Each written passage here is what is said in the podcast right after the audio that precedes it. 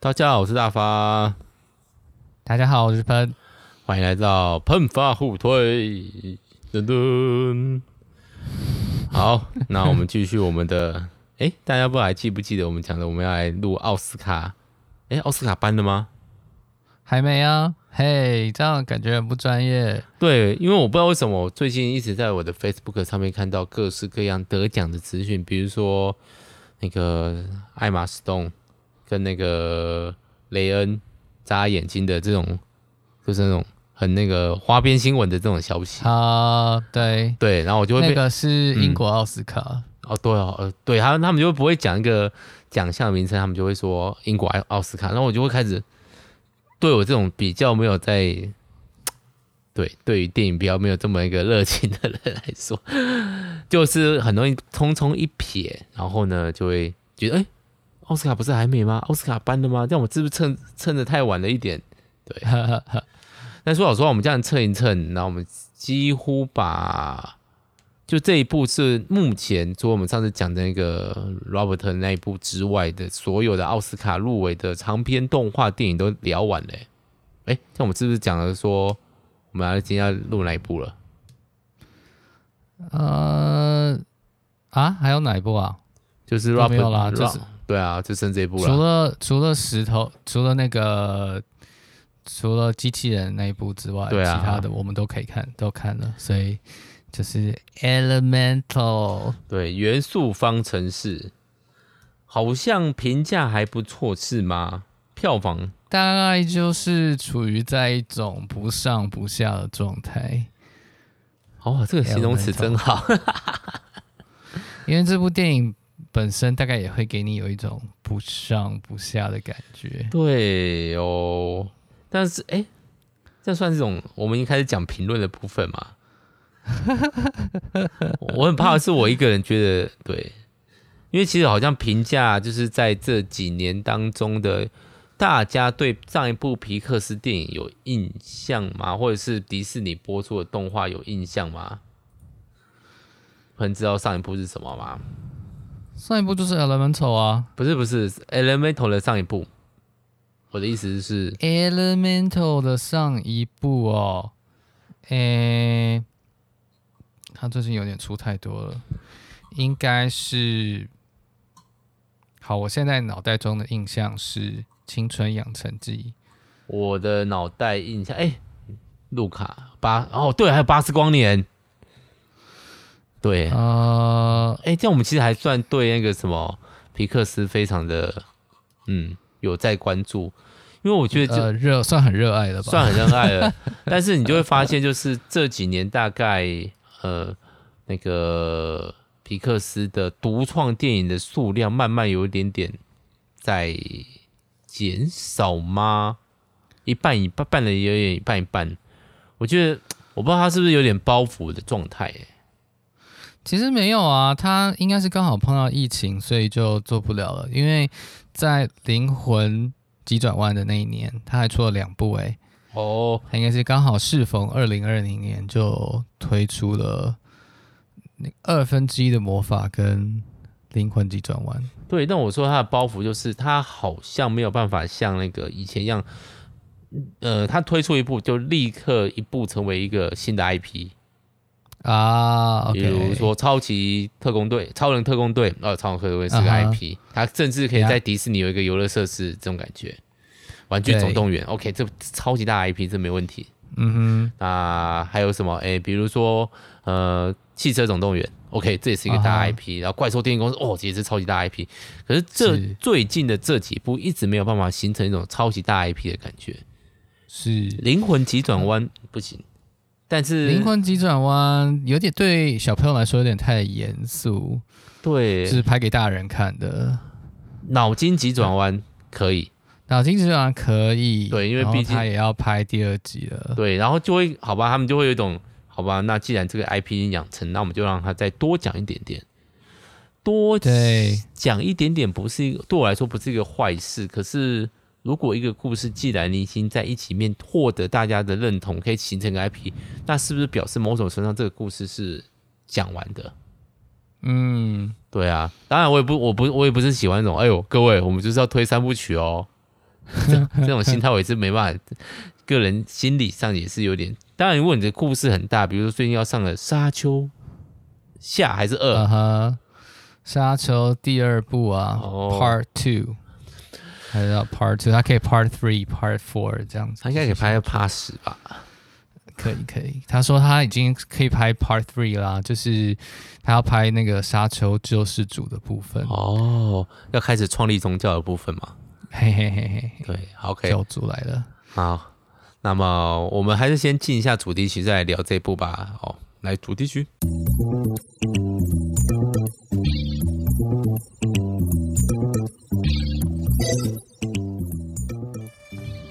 可是我自己有点意思，觉得有个东西哦，不知道是国外的关系，还是自己身处有兴趣的东西的关系。我某种程度上看原创作品，就是很容易进入哦，什么重制的啊，什么真人版啊，什么呃，什么什么故事的第二集啊这种的，我不知道哎、你啊，什么意思？你会有那种感觉，就是我生活生活中的娱乐有兴趣的，它要么就是一个大系列下的第二的分支，要么就是过去的情怀拿出来再卖。呃，你的意思是说，嗯，那些比较有趣的东西，大多都是要不就发展成一个 IP，要不就是卖情怀，那跟发展成一个 IP 也其实有点像。对，不是就是有点重复的在说故事，这样对类似的东西。我这个有可能，我不知道是全球这样讲对吗？全球创意的变少，还是另外一个可能是我个人经验值变多？对啊、呃，也许再多看一点就会感觉不一样。嗯，我自己感觉，譬如说刚刚我们讲那个。皮克斯最近的电影啊，其实他最近四年都没有出续集诶，四年，四年啊，就是从二零一九的《玩具总动员四》之后呢，接下来全部都是原创作品。巴斯光年算是续集吧？啊，对啦，如果你把巴斯光年算进去的话，除了巴斯光年之外。其他都是星座，但他评价好像很烂。黄色光年我看完真的觉得就是，我给他给他给两分吧。这到底什么故事啊？哦，我会觉得，啊、你知道我为什么会觉得他很烂吗？哦，就是他玩具卖不掉。Uh, OK，他没有办法达到那个玩具总动员。出玩具总动员，因为理论上安迪应该是看了《巴斯光年》这部电影，然后觉得《巴斯光年》很赞，所以去买了《巴斯光年》的玩具。但是这部电影完全不会让人觉得你会想去买《巴斯光年》的。对，对对对对，我觉得现在我不知道哎、欸，就是路卡的夏天，我觉得还不错，就是小朋友看了也会开心的。嘿啊，然后《青春养成记》呢，我不认为小朋友可以完全共感，嗯，嗯，要稍微大一点，对，而且可能是要女孩子比较能够懂他的一些东西，对，但是灵魂呃不是《青春养成记》的确触动了，比如说像沙门那时候聊的，他非常感动，我觉得他制成一个小 IP，对对对，他其实是一个小小的，就是在女生某个年代的女生有一种。认同感的那个 IP 有形成，但是他没有吹的这么大，嗯、没有像《玩具总动员》这么大。嗯、然后卢卡他蛮蛮少年的，但是像《灵魂急转弯》也不是一个适合小朋友看的东西啊。啊，OK，原始。那、嗯、所以大发的意思是说，你觉得这种这个？就是好像变成大 IP 啊，或者是卖情怀啊，这个现象有在元素方程式当中出现吗？没有 啊，没有。所以你意思是还不错，这样、欸？对，其实就是我这部看了两次，第一次是我自己看，我真的是敢讲，就是不上不下，下多一点点哦，就是哦，像我我前面其实批评的比较像是我对。他第一次的感觉就是，哇，皮克斯以前是可以出来即 IP，出产即轰动，出产即口碑这种感觉。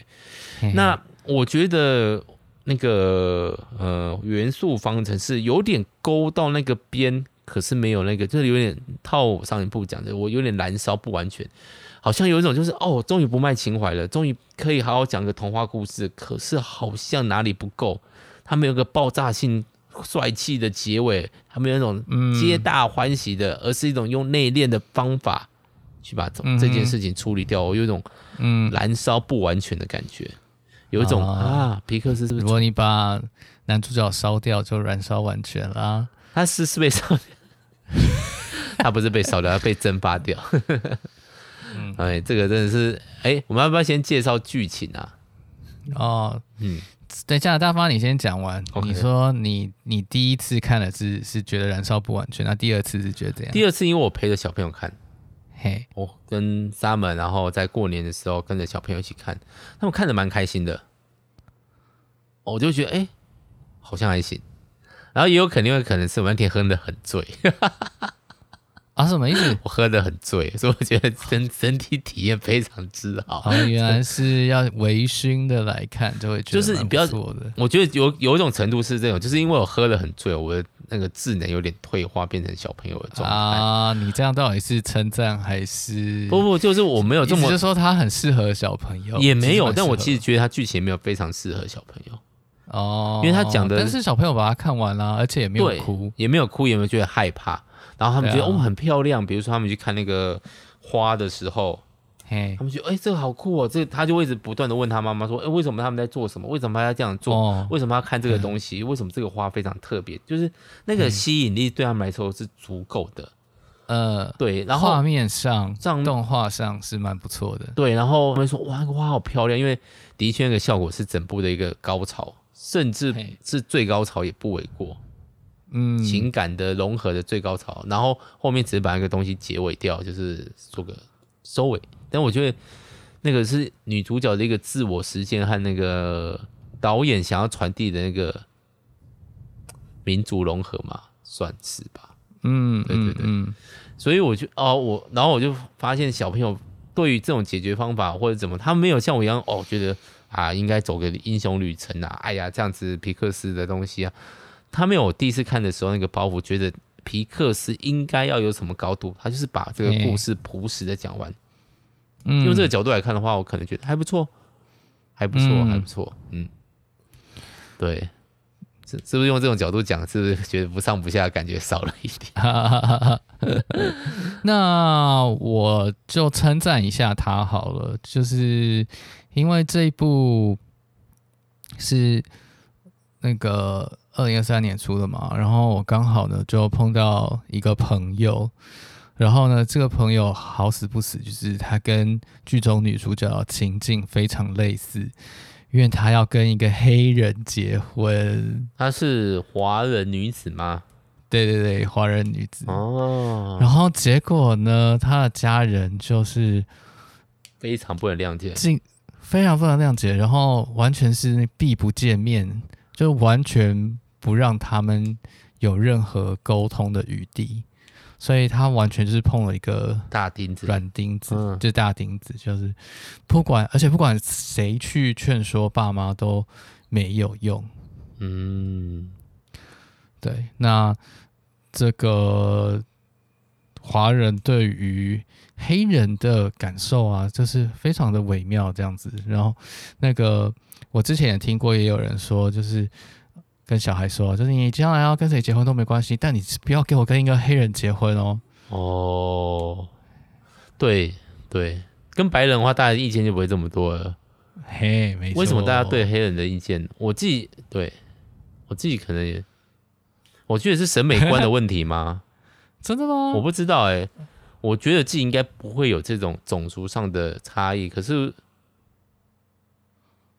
就是如果我们这样比较用男生直男的思维想好了，有华人女性，有这种美国女性，然后有黑人女性，我可能不会花美国女性就可能有黑人女性，对对对，这样不好吃。拉丁裔白，就不是啊，怎么想到越讲越种族歧视感，就是那个兴趣值会最低啦，这样讲可以吗？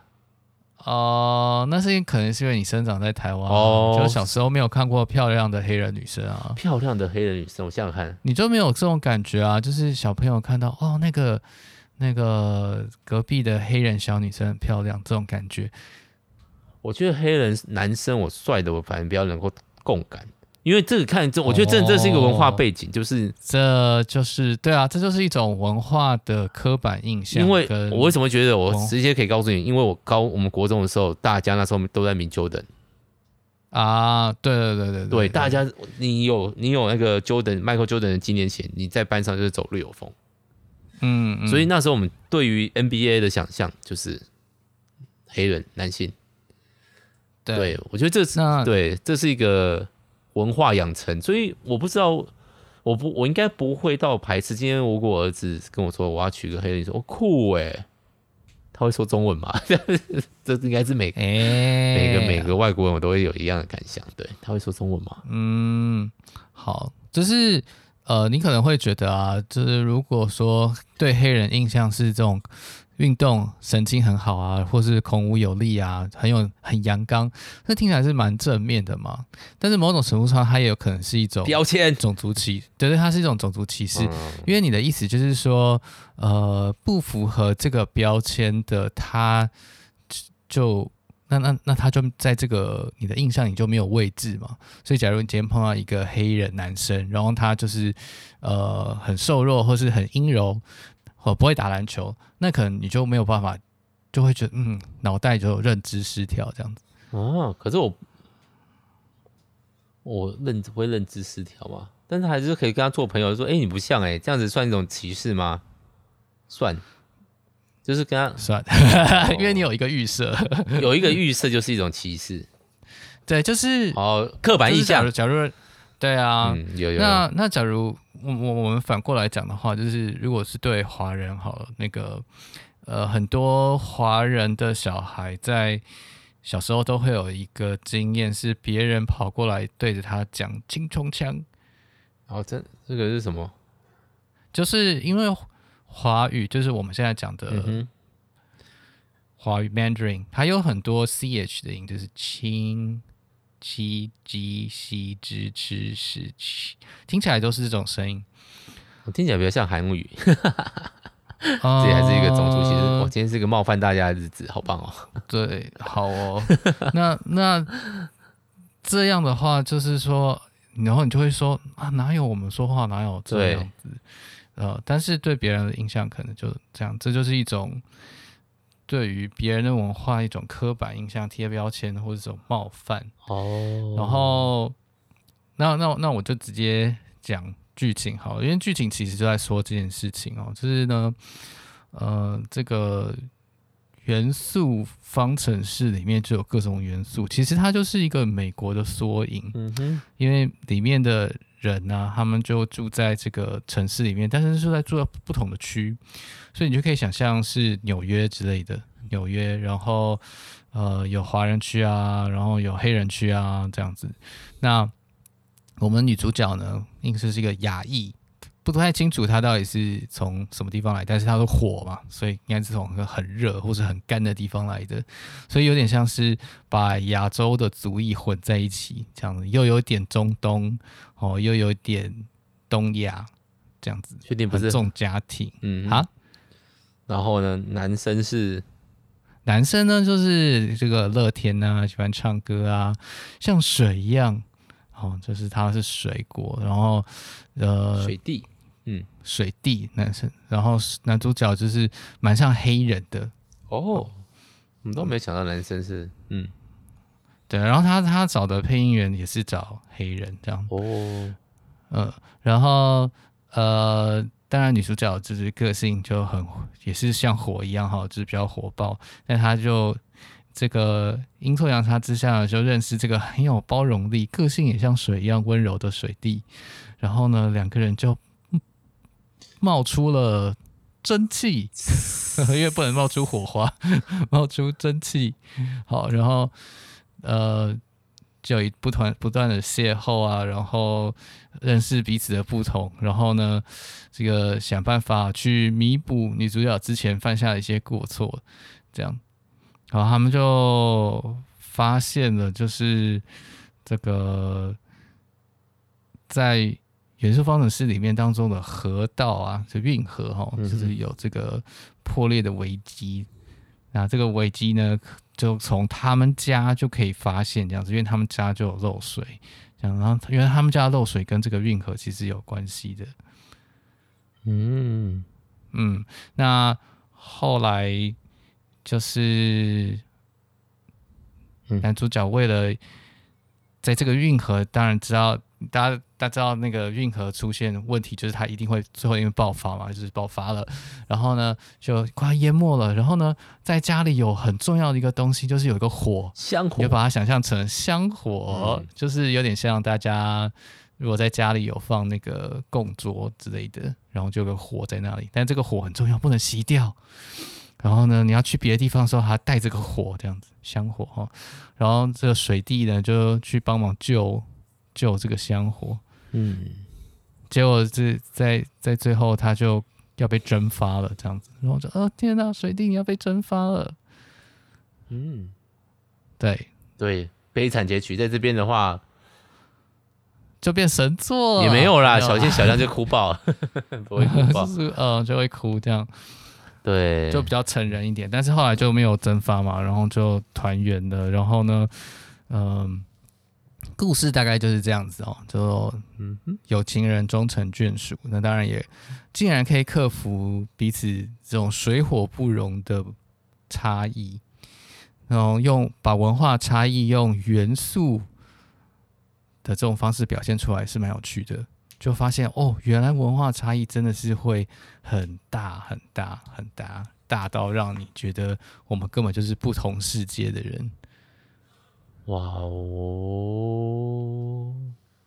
我觉得在台湾好像还是有点难以想象这种画面。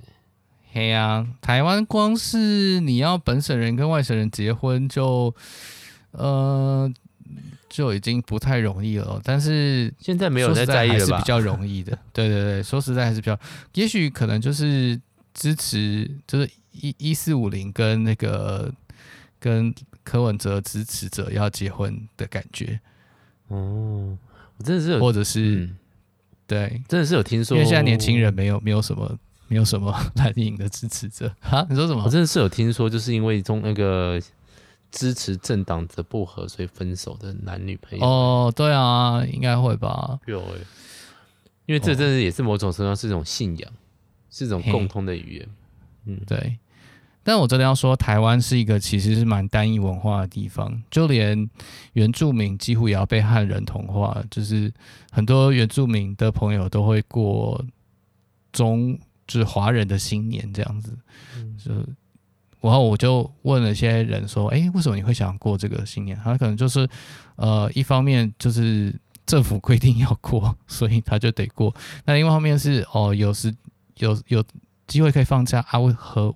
可以不放就放啊，对，放吧，对，但这其实就是一种是一种文化侵略嘛，就是说，因为决定节日的是汉人，我们现在有过原住民的节吗？没有啊，没有，嗯，所以说大家都强迫要过汉人的节，这样，嗯，对，我们大部分节日都还是汉人的节啊，对啊，中秋、清明啊，端午啊，新年农历啊，嗯，对啊，基本上也改不了了吧。我觉得新年真的可以不用过，把它挪去圣诞节。但是，哎、欸，不是啊，没有让人家找个地方放七天假吧？就是可以啊，可以啊，你就挪到那个元旦的那个时候啊，这样子，我们就跟日本一样，就放弃农历新年。哦，但我觉得这要调整的另外一个点就是学习制有点麻烦。学习制学期是什么意思？学期哦，学期制哦。我跟你说，现在很多学校都在改十六周啊，十六周就是上到十二月就上完了诶。但是，嗯嗯嗯，我想想看哦，其实我觉得某种程度上是可以切啦，我觉得可以切三学期制啊。我某种程度上是蛮有点支持那个之前蔡英文有抛出这个议题，说，哎，暑假太长了，可以放多多多那个。我觉得因为现在又大家。社会形态的转变，不是每个人家里都有农闲的时间可以在那边去，因为某种程度上，暑假是要回家配合农业社会的。我自己认为，对，然后另外这的确学校太热，不适宜上上学。这以前的确，我觉得某种程度上是这样子，因为以前可能没有冷气啊，现在都有了。然后你可是你放这么长的假，嗯、其实也是去安心班而已。对家长来说根本就没差。对家长来说其实很麻烦，就是说他要想办法找个地方放小孩。对，啊，三学期制其实会有别的，但是会有别的问题跑出来吧。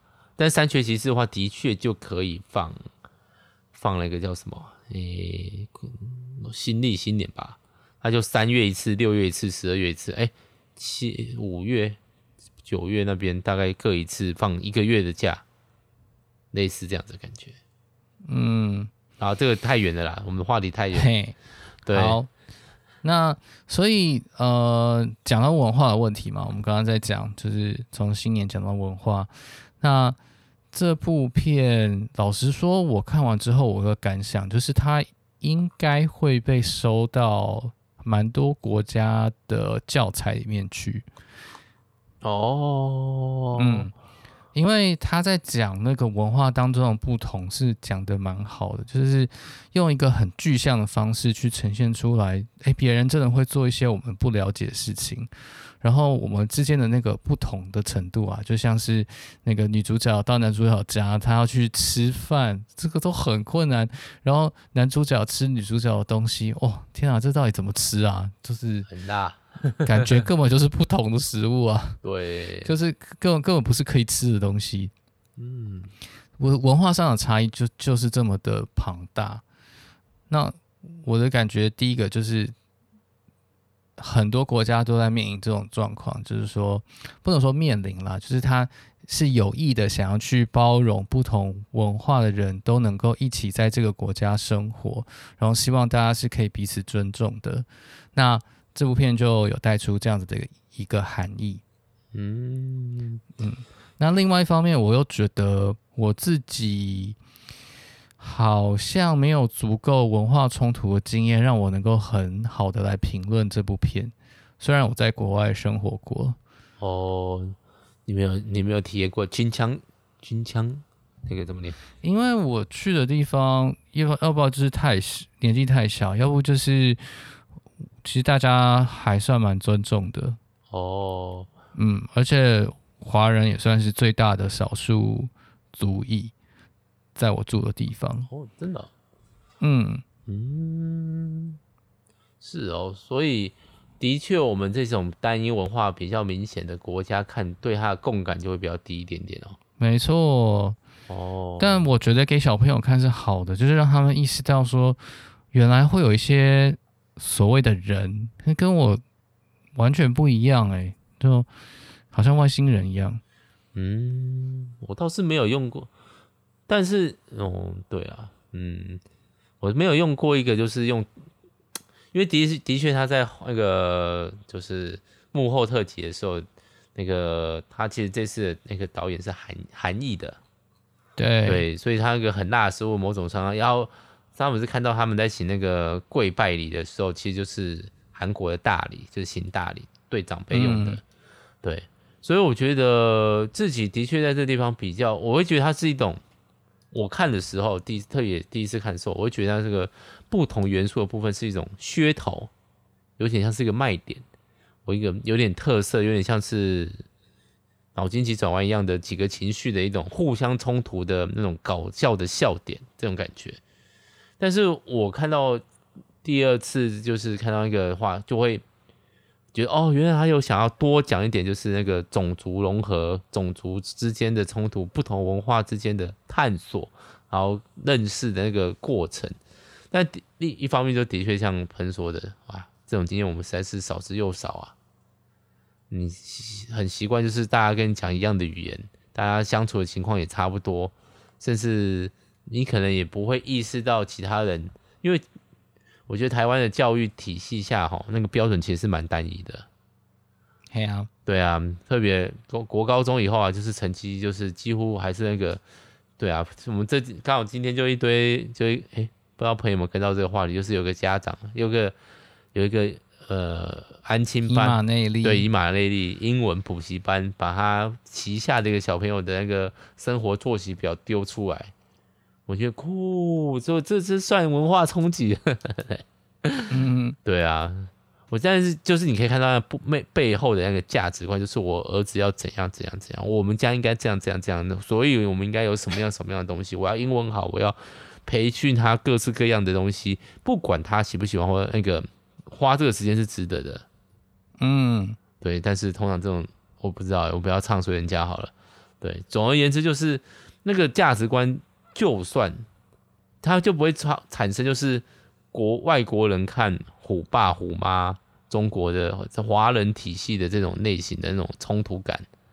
我看到那个是哦，好猛哦，有人真的可以做这么彻底。可是这种这种想法，下意识就是我懂他的需求，他想要追求那个目标，嗯、你可以懂，对，就表示你还是在那个同温层里面，对你还是在文化里面，对啊，所以对啊，所以我觉得元素方程式。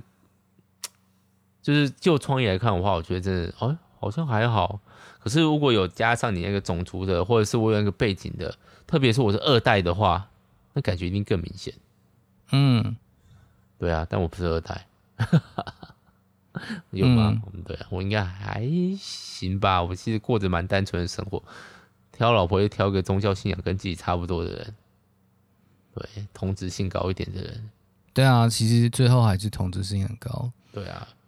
嗯啊，那其实给他评价可以再高一点点，特别是他算这几年可以回收经费的一部剧了。嗯，就知道他至少好到比《心愿》更好了啊。这样，《心愿》对啊，因为入围奥斯卡的不是《心愿》，而是《Elemental》。《心愿》有算在。二零二三年的奥斯卡里面嘛，呀呀呀，他是在那个啊名单里面啊，哦，他有进那个。是评选名单呢、啊。哦，好哦，所以衰退更严重的是，欸、因为他上一部也很可怕，不能说可怕，就是那个迪士尼上一部就是嗯、呃、什么大冒险啊，我我需要去查一下资料，就是大家完全就是有点闭口不谈那一部呀。刚好当然也可能是在疫情里面啦，嗯，我看一下，就是你有看过？我想看那个，我要看他历年那个可怕到就是想不出来他到底叫什么名字。你这样你这样讲到对对，对，我我我找一下《奇异冒险》，你知道这部吗？我完全没有听过。对，他是在。二零二二年十一月，接近二零二三年，疫情已经差不多快结束的时候，推出了一部，然后完全没有人提过它，你看连连你都没有听过《奇异冒险》，然后里面，啊、然后才接《心愿》，他在《浪漫满屋》之后，在《心愿》之前。哦、OK，酷吧？好、哦，连他们的宣传都做得很低调。哦，但我觉得魔法满屋也非常烂，真的假的？哦，对啊，烂透了。嗯，我在网上看哦，海洋情缘，我其实觉得还蛮有趣的。动物方程式还不错，动物方程式当然很好，但是，但我个人比较喜欢大英雄天团。魔法 满屋就是哦，这是奥斯卡得奖作品哦，嗯嗯，好哦，好哦。奥斯卡你们都可以吃屎了。哎、欸，那几年没什么好作品吧？是吗？啊，没有哦。动画，动画那那一年其实还是有别的可以选。哎、欸，真的？真的吗？来看一下。哎，我们现在是在批评 奥斯卡嘞。嗯嗯，我觉得奥斯卡那一巴那一巴掌打下去，影响力有有变弱一点的感觉是，还是有。哦、呃，就是感觉大家没有那么喜欢他。对啊。大家那一年，大家为什么不投卢卡？就可以投卢卡的夏天呢？哦，因为对啊，然后还有另外一部是那个《飘浪人生》，《飘浪人生》我觉得也很棒。然后《漂浪人生》其实基本上就是他把真人的纪录片的旁白直接做成动画。哦，那也是跟那个《魔法满屋》同一年这样子。听起来好 Sora，很 Sora。Sora 就是最近那个哦，但是他的画风可能。对哦，Sora 的问题，这个，诶、不会不会，我觉得 Sora 是件好事，我觉得蛮有趣的。Sora 就是那个，我这给那个，就是那个 OpenAI 那个 AI 的文字生成电影的软体，那现在放了几部短影片、短的影片，然后大家哇酷，竟然用文字就可以做出来这么样的那个影片，大家都很兴奋，想要跃跃欲试。我只想跟大家好好讲说，先把作文练好，真的，你作文不好，你写你写你写不出几个字来，那个 Sora 是无法救你的啦。对了，对，好，嗯，好，离题太多了。嗯、那么，我我觉得，呃，那还是稍微贡献一下文化部分好了。嗯、就是我在加拿大的时候啊，有一个发让我一开始就会发现跟跟我在台湾很不一样，就是讲话的方式。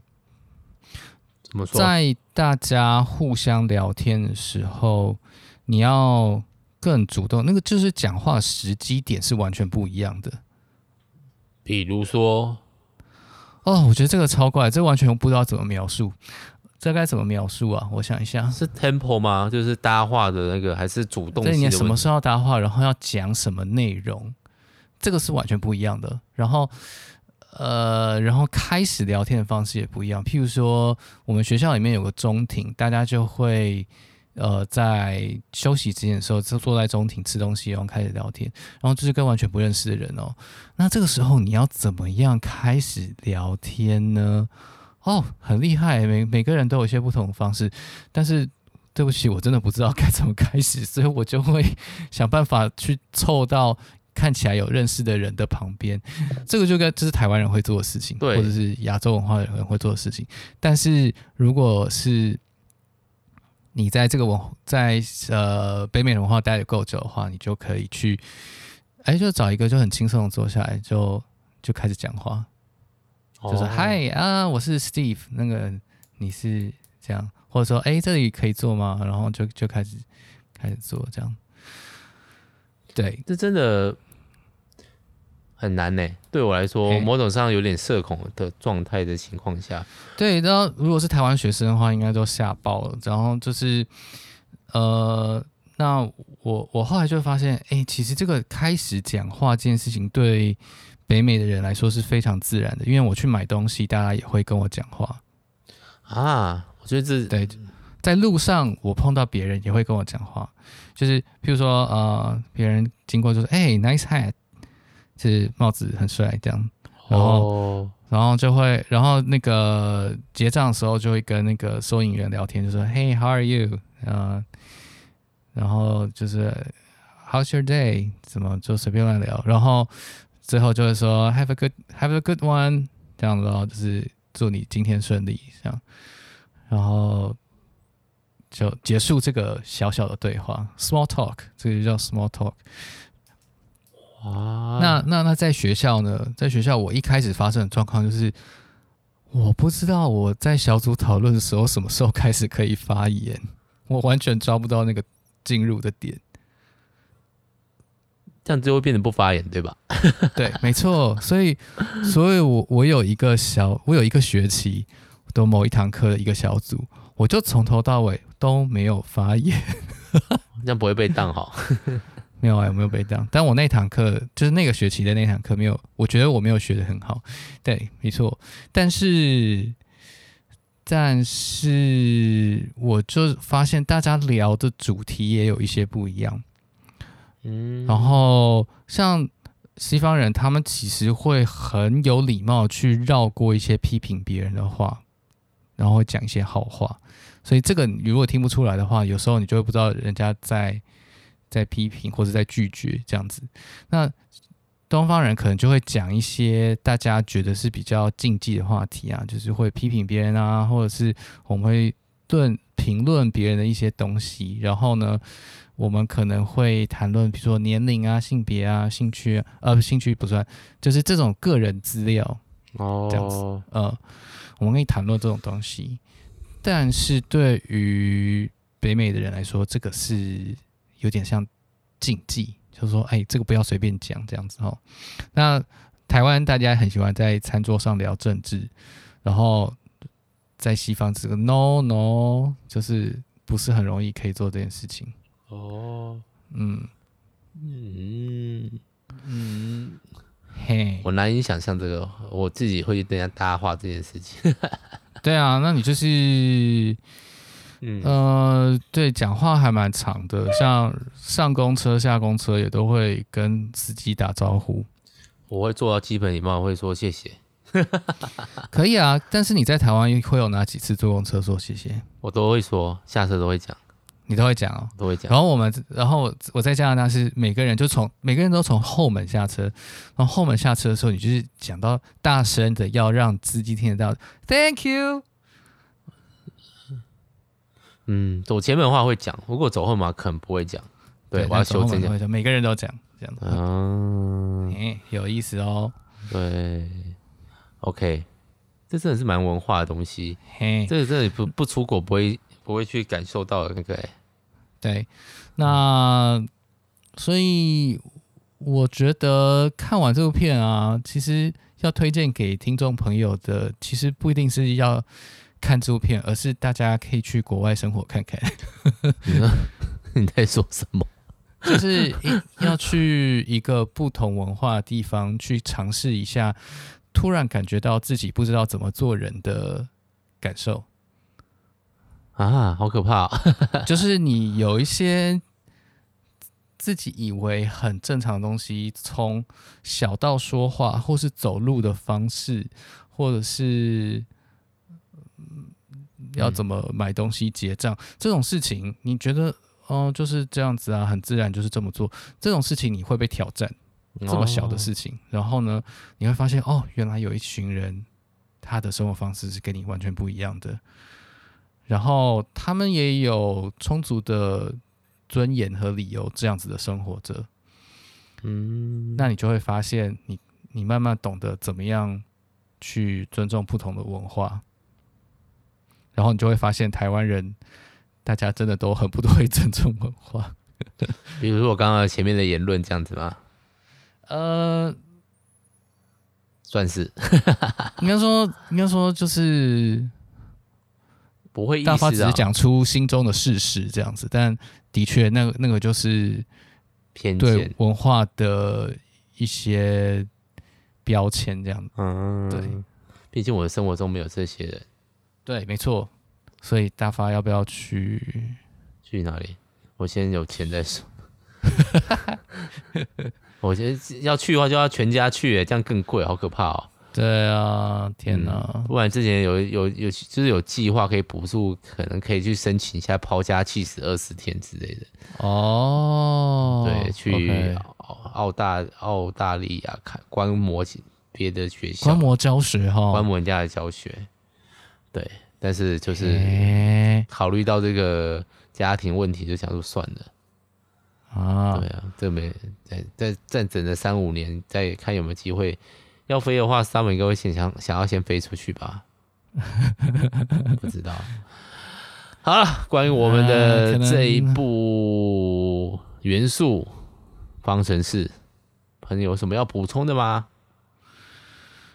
补充就是对大家。多去认识一些不同文化的人，嗯，好，那我的话就是还不错啦。第二部看起来，第二次看起来的时候比第一部好好看许多，我也不知道为什么。有我我我我喝酒还跟小朋友看那个那个经验提升了那个观影的品质和观影的那个乐趣，真的是蛮有趣的一个机会。对，我难得有看到两两次，然后第二部会觉得嗯。好看，更好看一点的感觉哦。对，那 OK 推算推荐吗？如果你有买 Disney Plus 的话，蛮推荐给大家看的。